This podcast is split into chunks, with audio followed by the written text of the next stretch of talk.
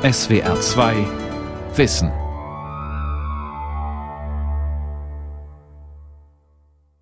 Mit der SWR 2 Aula und dem Thema Die Zornigen begehren auf, warum die Gesellschaft aggressiver wird, am Mikrofon Ralf Kaspari.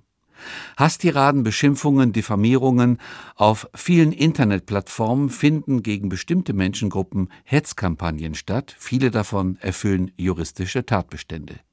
Die demokratische Konsenskultur scheint am Ende zu sein, die Gesellschaft ist zersplittert in Milieus, von denen sich einige von den Normen des Rechtsstaates verabschiedet haben.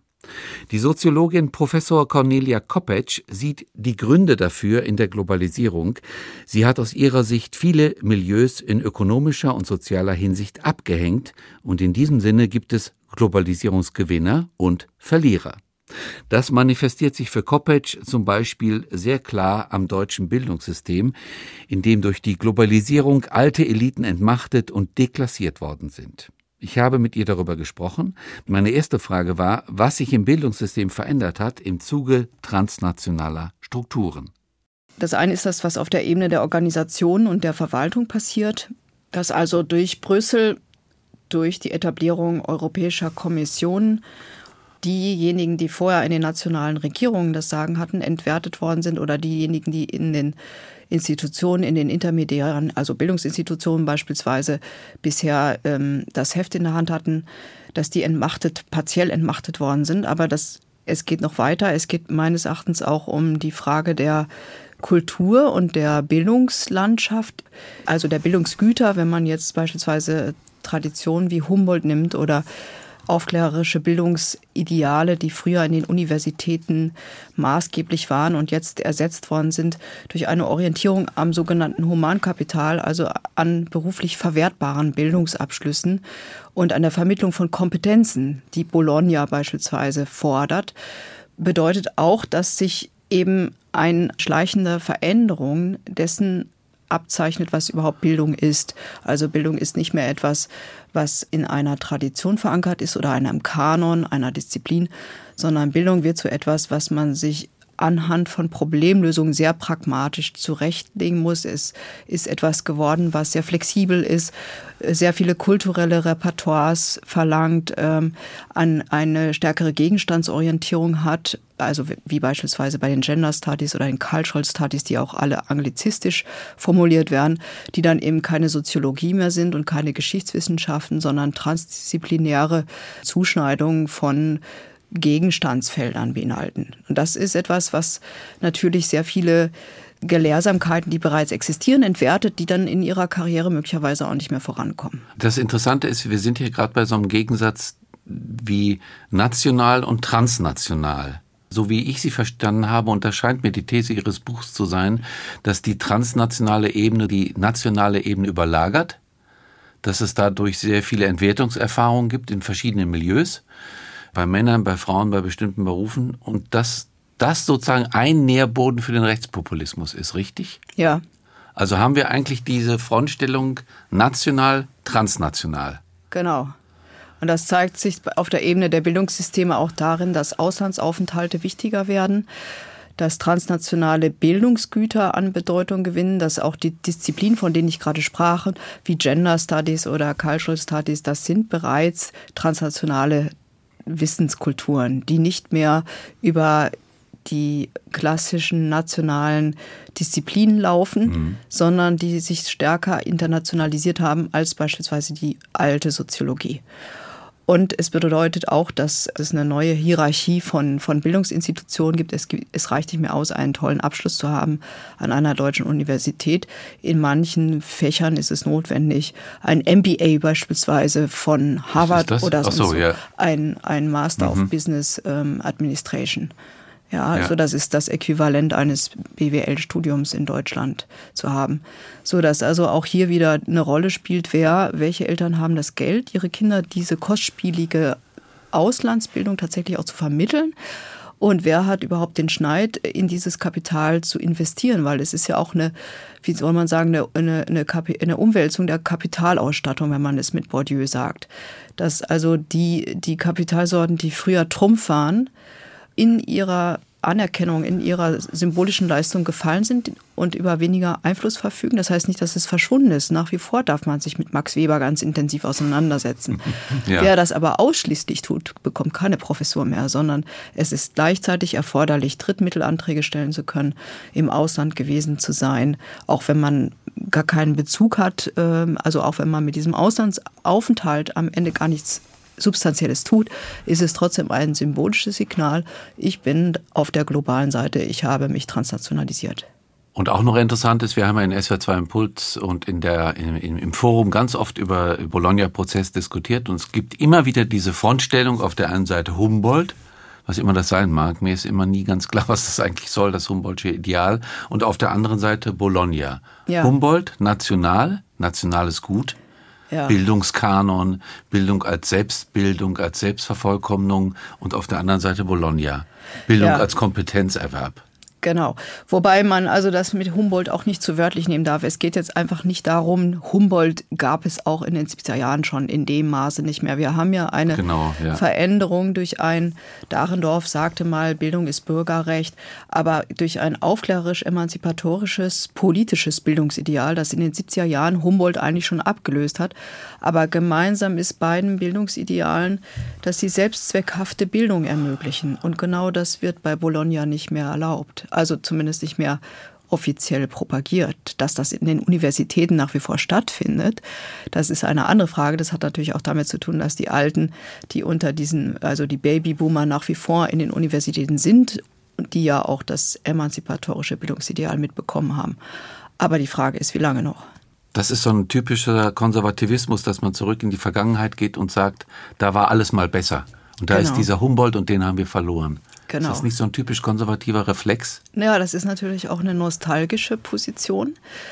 Also wir haben Nostalgie. Natürlich ist auch die Kritik an Bologna nicht eine, eine rein rechte Angelegenheit. Wir haben das auch im linken Lager, weswegen es jetzt auch interessant ist zu sehen, dass äh, diese Veränderungen, von denen ich spreche, die mit der Globalisierung einhergehen, eigentlich so eine ganz klare Schwarz-Weiß-Zurechnung von Verlierern und Gewinnern gar nicht möglich macht, weil es gibt Menschen, die in einigen Hinsichten durchaus kosmopolitische Gewinner sind, zum ja. Beispiel Journalisten, aber in anderen Hinsichten bestimmte Aspekte ihres Kapitals durch die Globalisierung verloren haben, weil sie sich beispielsweise an alten Kanon orientieren oder weil sie versuchen, einem alten Ideal äh, zu folgen.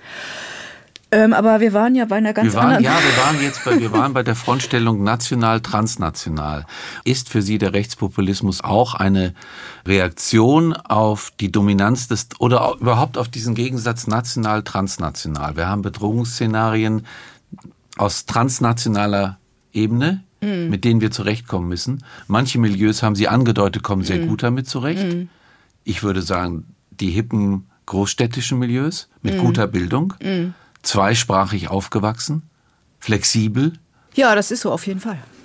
Also auf jeden Fall. Man kann natürlich sagen, diese Frontstellung zwischen dem transnationalen und dem nationalen, die zeigt sich in allen gesellschaftlichen Feldern. Wir haben das gerade am Beispiel der Bildung. Also es geht quer durch alle ja, Bereiche. Es geht quer durch. Im Politischen haben wir das ähnliche Phänomene, wenn beispielsweise Europa eine Überschichtung politischer Regulative bedeutet, die nicht mehr demokratisch in Parlamenten abgesichert werden, sondern die durch, ja, wo eine Gesetzgebungsinstanz plötzlich auftritt, die den nationalen Regierungen übergeordnet ist und mhm. Einfluss hat auf die nationalen Gesetzgebungen im ganz großen Stil und damit tendenziell ähm, die Regierungsvertreter in den jeweiligen Staaten entwertet, entwerten auf die Rolle von, von symbolischen Politikern, die eigentlich nichts anderes mehr tun, teilweise, als das, was oben in Brüssel entschieden ist, in ihren jeweiligen Nationen zu begründen, zu verkaufen, zu legitimieren, zu erklären. Und auch da haben wir also diese Gegenüberstellung zwischen den transnationalen politischen Entscheidungen, die teilweise ja auch in vielen Bereichen unpopulär sind, wenn man beispielsweise die Dieselsache, also die Verkehrspolitik nimmt oder auch Bologna ist ja nun auch so ein Beispiel. Und äh, wo also bestimmte Leute auch zu Recht vielleicht sagen oder begründet sagen, auch rational sagen, äh, wir wollen das eigentlich gar nicht, wir wollen das selber entscheiden. Und äh, das war die politische Ebene und das andere ist natürlich die ökonomische Ebene und die war sicherlich als, als erstes da Also Globalisierung bedeutet die Transnationalisierung von Unternehmen, so dass eben Unternehmen auch nicht mehr so einfach einer Jurisdiktion eines Landes unterstellt sind und es sehr, sehr schwer ist, die Frage überhaupt zu sagen, zu entscheiden, wer zum Beispiel in den digitalen Unternehmen von Google, wo die eigentlich besteuert werden müssten, wenn sie doch eigentlich gar nicht mehr in einem Land lokalisiert werden können. Die Frage der Körperschaftssteuer oder auch die Frage der, des mächtiger werdenden äh, Kapitals und der Großkonzerne, die durch äh, die, die den Staaten Bedingungen stellen, unter denen sie äh, bereit sind, sich in ihnen anzusiedeln. Die sich überall die Rosinen rauspicken, ja. die sich das dem Territorialprinzip, da wo es für sie unnachteilig ist, entziehen können um überall jeweils die Vorteile aus den Staaten rauszuziehen, die nützt, was natürlich wiederum auch anzeigt, dass wir eine, eine supranationale Regierung brauchen, die genau solche Rosinenpickerei unterbindet. Diese Frontstellung, national, transnational, führt jetzt zu, ja, führt das auch zu, zu den realen oder eingebildeten Abstiegsängsten von bestimmten Milieus? Ja, wir haben jetzt die, die Trennung ja im Bereich der verschiedenen gesellschaftlichen Subsysteme skizziert.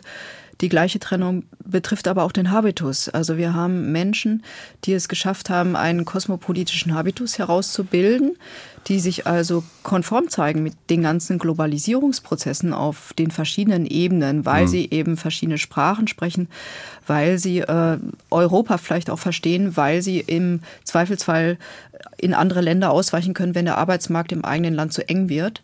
Also Kosmopolitismus heißt ja dann auch, sich, sich dem Territorialprinzip oder den Nachteilen oder Beschränkungen der eigenen nationalen Gesellschaft nicht mehr ausgeliefert zu sehen, sondern ein anderes Leben woanders führen zu können oder eine andere Arbeit zu finden oder durch nationale Netzwerke in andere Bereiche hineinzukommen. Und das sind die Leute, die mit diesen Veränderungen wunderbar zurechtkommen, während andere Menschen nach wie vor ihrem lokalen, regionalen oder nationalen äh, Beheimatungen verhaftet sind, weil sie beispielsweise auch dort Netzwerke haben, denen sie verpflichtet sind, weil sie dort äh, eben alles vorfinden, was sie brauchen, sei es äh, äh, Kapital oder sei es Wohnungen oder sei es Arbeitsplätze oder Heiratspartner, also alle die Ressourcen, die wir zum Leben brauchen, sich eben auf dieser lokalen Ebene abspielen.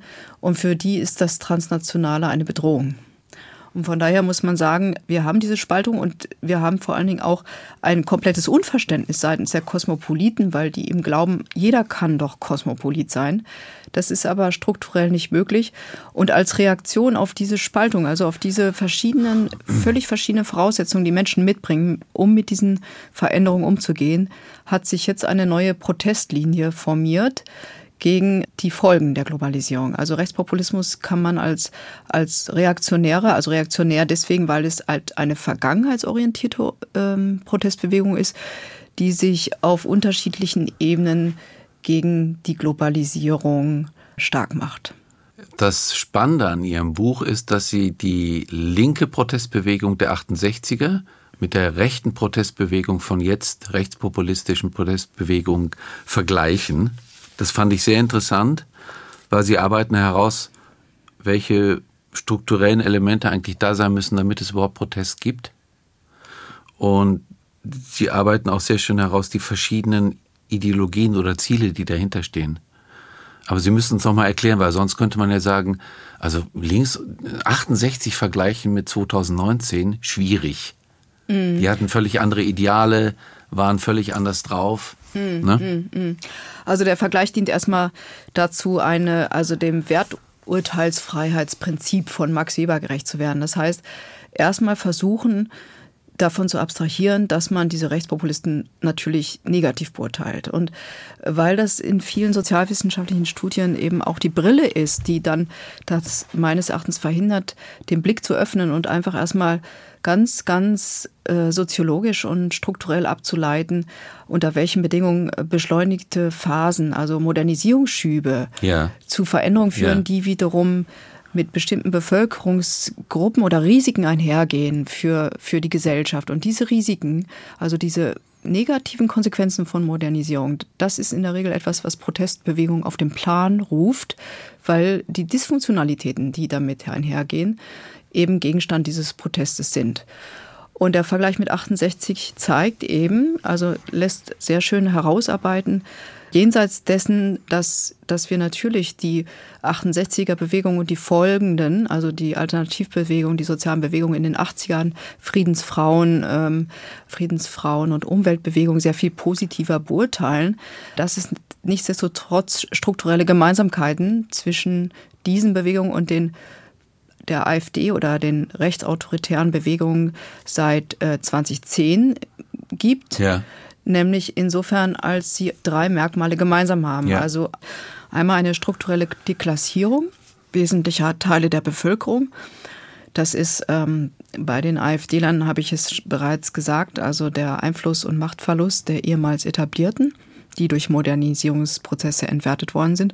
Bei den 68er waren es junge Menschen, also mit, Mittelschichtsangehörige, gebildete Menschen zwar, mhm. aber die nichtsdestotrotz, und das zeigt sich besonders in Frankreich, eine Situation der Inflationierung der Bildungstitel hatten, die sie dazu gebracht hatte, um ihre legitim erachteten Anwartschaften zu fürchten. Das heißt also, dass diese Bildungstitel, die Sie jetzt, die Diplome, die Sie auf der Uni erwerben, sich eigentlich gar nicht mehr verwerten lassen, weil es einfach zu viele gibt, die jetzt mit den Diplomen kommen und damit die Aufstiegschancen, die Sie sich erhofft hatten, nicht eingelöst werden können.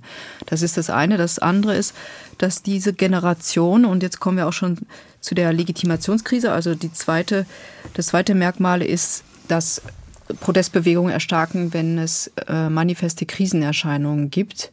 Das ist 68er beispielsweise die atomare Bedrohung gewesen, aber auch die sich abzeichnende ökologische Krise und in den Nullerjahren war es, also bei der AfD, bei, den, bei dem Aufstieg der Rechtspopulisten ja, ist vorangegangen. Was war, was die Finanzkrise. Mhm. Die Finanz 2008 war die, ne, oder? 2008, ja. 2008 die Finanzkrise und später dann auch die sogenannte Flüchtlingskrise, wie man sie bezeichnet hat. Und drittens ein, ein Legitimationsdefizit der sozialen Ordnung, eine Legitimationskrise, der, wenn man so will, sozialen Narrative, also der Großerzählung, die Gesellschaften zusammenhalten. Wenn die nicht mehr funktionieren, dann ist auch die Wahrscheinlichkeit sehr groß, dass sich Protestbewegungen entwickeln. Und da, da denke ich, wenn ich Sie ganz kurz unterbrechen darf, bei diesen Narrativen denke ich sofort an Alternativlos, der Satz von Merkel und das andere Narrativ, wir schaffen das bei der Flüchtlingskrise. Das waren Elemente, die in bestimmten Bevölkerungsschichten nicht mehr glaubwürdig waren. Und da gab es diese Glaubwürdigkeitskrise. Das war sozusagen im unmittelbaren politischen Aktionsfeld sicherlich ein zentraler Punkt. Ich glaube aber, dass die Legitimationskrise noch größer ist, also dass sie noch grundsätzlicher ist, insofern als die Finanzkrise gezeigt hat, dass der Liberalismus, also auch der Wirtschaftsliberalismus, der behauptet, dass sich die Märkte von allein heraus regulieren würden, sich selber ad absurdum geführt hat, dadurch, dass eben die Banken ja ironischerweise durch die Staaten gerettet werden mussten. Ja, das heißt, Wirtschaftsliberalismus hat sich damit selber ein Bein gestellt, weil am Ende doch der Staat eingreifen musste und das ganze ideologische Gebäude des Narrativs des selbstregulierenden Marktes nicht mehr greift. Das war das eine. Das zweite Narrativ, was nicht mehr so richtig glaubwürdig ist, ist der Traum der der immerwährenden Prosperität und der Aufstieg des Fortschritts mhm. ähm, und des, der Teilhabe am Aufstieg. Auch das hat sich eben durch die wachsenden Ungleichheiten als problematisch erwiesen und wird von vielen Menschen nicht mehr geglaubt. Zumal bei vielen eben auch der Eindruck entstanden ist, Spielball von fremden Mächten oder von unkontrollierbaren Mächten der Globalisierung geworden zu sein und äh, im Aufstieg eben blockiert zu sein, weil eben auch bestimmte Tugenden entwertet worden sind. Und das ist jetzt wieder mal ein Aspekt, den Sie mit den tiefen Schichten, glaube ich, meinten. Also die Veränderung in den tiefen Schichten ist der Gestalt, dass sich praktisch das, was man braucht, um in dieser Gesellschaft erfolgreich zu sein, verändert hat. Also Leistungsorientierung, Disziplin, Ehrlichkeit, das alles reicht nicht mehr aus. Und heute wird man ins Kurse zu Soft Skills gesteckt was bedeutet, dass, dass man eben sich nicht mehr allein darauf verlassen kann, dass die Leistung auch gesehen wird, sondern man muss sehr viel machen. Man muss so eine Art Self-Marketing betreiben, um überhaupt auf mich sich aufmerksam zu machen. Gestern war beispielsweise äh, eine Talkshow zum Thema, wie Krankenhäuser versuchen, äh, mit Patienten Geld zu verdienen. Und da wurde einem allen Ernstes der Tipp gegeben, man müsse doch dem Arzt ein paar wissenschaftliche Untersuchungen erstmal vorlegen, äh, die belegen, oder man müsse den Arzt fragen, ob er wissenschaftliche Untersuchungen hat, die belegen, dass diese Operation sinnvoll ist. Also das soll man jetzt als Patient tun. Und ich meine, das ist ja eine, eine komplette Überforderung. Auch das zeigt ja dass letztlich, dass, dass auch im Fernsehen selbstverständlich davon ausgegangen wird, dass die Patienten alle eine akademische Ausbildung haben und solche Fragen stellen können und solche Studien auch verstehen. Und das ist eben nicht gegeben. Sind solche äh, Veränderungen der Tiefenstrukturen für Sie jetzt auch die Wirkung dieser Globalisierung? Sie sind es dadurch, dass das zum Beispiel, nehmen wir jetzt mal das Geschlechterverhältnis. Ja. Weil auch da zeigt sich ja, wir haben eine Orientierung an Vielfalt. Und Vielfalt bedeutet im Geschlechterverhältnis, dass, dass nicht mehr das Geschlecht an und für sich wichtig ist, sondern die Individualität der Persönlichkeit zählt. Also man wird nicht mehr auf eine Rolle festgenagelt und man muss auch nicht in jeder Hinsicht die äh, Rollenschablonen eines Mannes oder einer Frau äh, erfüllen, sondern es wird einem sehr, sehr gerne zugestanden, dass man einen Rollenmix anwendet und dass dort eben eine große Diversität herrscht. Und das Geschlechterverhältnis ist aber immer ein sehr guter Indikator dafür, dass Rollen oder auch Identitäten in anderen Bereichen der Gesellschaft aufgelöst wird. Also nichts anderes heißt ja Diversity, kulturelle Vielfalt. Bedeutet auch, dass im Bereich von Bevölkerungen und ethnischen, also in einer multiethnischen Gesellschaft von Diversity zu sprechen, heißt auch, dass man eben sagt, ja, wir, wir sind einfach ein, eine Identität im Fluss. Wir haben nicht mehr jetzt einfach hier die Spanier oder die Deutschen, sondern wir können alle voneinander lernen und äh, die, die Identitäten oder die verschiedenen Zugehörigkeiten, Volkszugehörigkeiten können sich überlappen. Das wäre dann für mich wieder dieser transnationale Aspekt der Veränderungen. Und ich kann mir vorstellen, dann gibt es wieder Milieus, denen genau diese Veränderungen Angst machen. Genau, die machen ja? ihnen Angst, weil sie das moralische, also das, was sie für den moralischen Kompass in ihrem Leben halten. Ja. Weil sie das gefährdet sehen. Genau, die wollen keine Vielfalt, die wollen keine plurale Lebensform, die wollen auf ihrer Scholle leben, sage ich jetzt mal ein bisschen salopp. Ja, sie wollen nicht nur die alten Rollen, sondern sie wollen auch eine klare normative Bezugskurs. Sie, wissen, sie wollen wissen, wo es lang geht und sie wollen vor allen Dingen auch, dass man die alten Werte behält, dass man einen klaren, verbindlichen kulturellen Rahmen hat und dass das, was die äh, AfD manchmal nennt, Ausverkauf der Werte. Also dass mhm. diese, diese totale Verknüpfung von Kultur und Ökonomie, also dass man Kultur nicht mehr als verbindlichen normativen Rahmen setzt und jetzt orientiert euch mal an diesen ehernen Wahrheiten wie Max Weber oder dieser Disziplin und das hier ist die Wahrheit und das ist der Kanon und der wird tradiert und das ist unsere Moral, sondern alles ist letztlich auch eine Ressource, um damit äh, wissenschaftlich zu arbeiten oder um kulturelle Bedeutungszusammenhänge ähm, vermarkten zu können oder als, als biografische Ressource der Aneignung vielfältiger Identitäten und so weiter und so fort. Das heißt, es ist ein Material geworden. Also Kultur ist kein Rahmen, sondern ein Material. Und dagegen richten sich eben die Traditionalisten. Wenn die AfD und der Rechtspopulismus sozusagen diese Reaktionen auf die Globalisierung sind, auf die Verwerfung, die die Globalisierung ausgelöst hat, wie würden Sie sagen, sollten wir mit diesem Thema umgehen? Die Diskussion über die AfD ist ja wahnsinnig aufgeladen mit Emotionen. Und Sie haben schon gesagt, das Schöne an Ihrem Buch ist ja auch, dass Sie die sachliche Brille aufhaben und nicht versuchen, die AfD gleich zu diffamieren. Hm. Ja. Sollen wir das als Modernitätskrise nehmen, als ganz normale, die irgendwann vorbei sein wird? Ja, also gut, das müssen Sie Herfried Münkler fragen. Der hat ja jetzt ein neues Buch okay, geschrieben. Okay, das ist der Historiker, den frage ich aber jetzt nicht, weil ich Sie fragen muss. Aber das machen wir in einer anderen Sendung bestimmt. Also man kann dazu wahrscheinlich verschiedene Sachen sagen. Also erstmal würde ich versuchen, gegen das, also einen Appell zu bringen, gegen das Schwarz-Weiß-Denken anzugehen, indem man einfach mal schaut, wo haben denn die AfDler vielleicht auch mal recht oder was könnte man von dem, was sie sagen, also als durchaus berechtigte Kritik an dieser Gesellschaft betrachten. Mhm. Ja? Also dass man einfach mal versucht zu differenzieren. Wir schauen uns das, das Ganze ist aber schwierig, mal an. Ne? Ich sehe sowas nicht, dass sie von, von der sozusagen von der Gegenseite der Politik ernst genommen wird.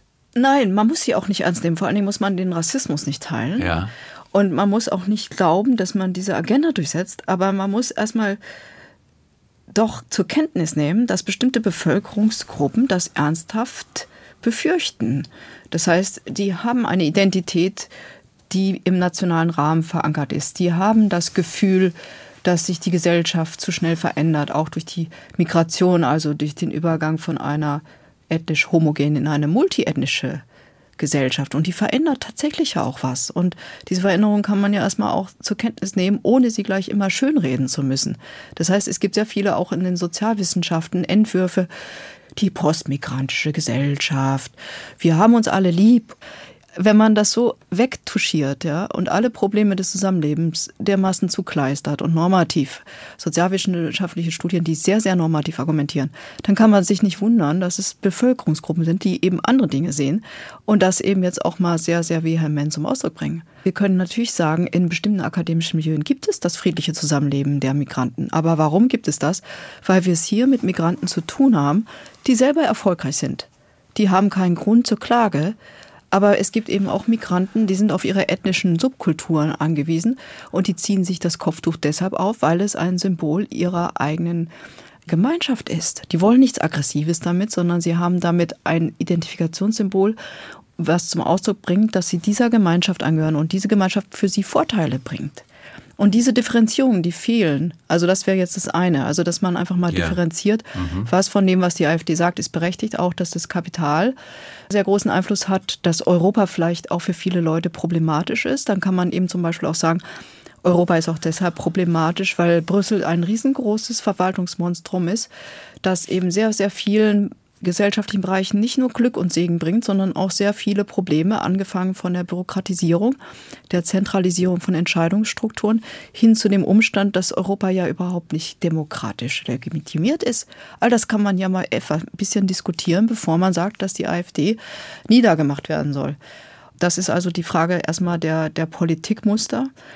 Das Zweite, wo man, glaube ich, ansetzen muss, das ist bei den etablierten Parteien selber, die sehr oft den Eindruck erweckt haben, dass sie eigentlich irgendwie so ganz zufrieden sind mit dieser Gesellschaft und nichts ändern müssen. Das ist das Syndrom. Aber auch zum Beispiel, es ist ja kein Geheimnis mehr, die sozialen Ungleichheiten, das wird ja diskutiert im öffentlichen Diskurs. Warum versucht keine Partei irgendwas dagegen zu machen? Warum wird nicht ernsthaft daran gearbeitet?